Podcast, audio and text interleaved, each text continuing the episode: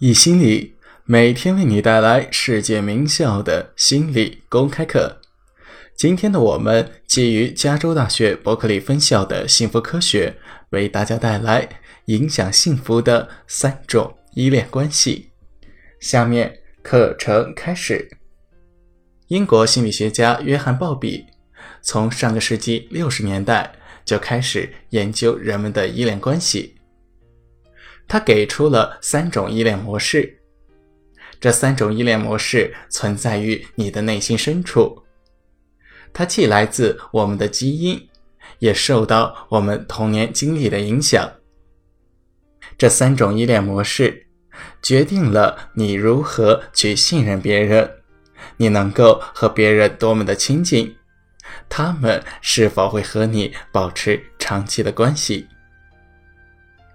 想要建立一种幸福的社会联系，你首先要弄清楚自己属于什么样的依恋风格。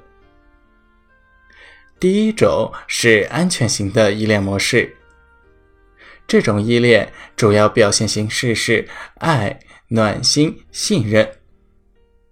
比如说，我觉得和别人待在一起很舒服，我可以放心依靠他们。他们也可以放心依靠我，我不会经常担心被别人抛弃，又或者和别人太过亲密而失去自我。第二种是焦虑型的依恋模式，这种依恋模式充满着担心、不安，害怕别人会突然消失或者抛弃他们。研究发现，焦虑型依恋风格的人。往往经历过父母早逝、虐待，或者是严重的离婚以及情感冲突。他们日常的感觉是这样的：我觉得别人总是不愿意和我靠近，我经常担心我的伴侣不喜欢我，或者不愿意和我待在一起。我特别想和一个人完完全全的粘在一起。但是我的这种做法常常会把别人给吓跑。第三种是回避型的依恋风格，这种风格的人往往比较高冷，对于事情都采取不屑一顾的态度。比如说，我多少有些对于过度亲近感觉到不适。我认为完全的信任是非常困难的。很难让我自己去完全的依靠某人。当和某人过于亲近的时候，我会感觉紧张不安。我的情感伴侣，他期望的亲密程度总是超过了我的舒适范畴。数十个针对健康人群的跨文化研究表明，如果你想要获得更多的幸福，如果你想要找到一个让你感觉幸福生活的人，你首先需要一个安全的依恋模式。安全依恋模式的人，他表现出更多的幸福满意度，更容易保持稳定的关系，日常也会表现出更多的积极情绪。他们更容易保持乐观，更容易原谅自己的伴侣。更容易为伴侣提供社会资源。与之相对的，如果你想要了解生活冲突的根源，你可以去看一下那些焦虑型依恋的人，他们更加沮丧不安，他们很容易滥用药物，又或者是不规律饮食，由此带来了很多的生活问题。这个就好像是我们在第四课中说过的那样，很多时候，并不是你的依恋对象决定了你在依恋关系中的感觉，决定依恋关系感觉的是你自己。维克多博士曾经做过一个意向研究，受试者在电脑上答题，当他们答对的时候，电脑会露出笑脸。而他们答错的时候，电脑会露出哭脸。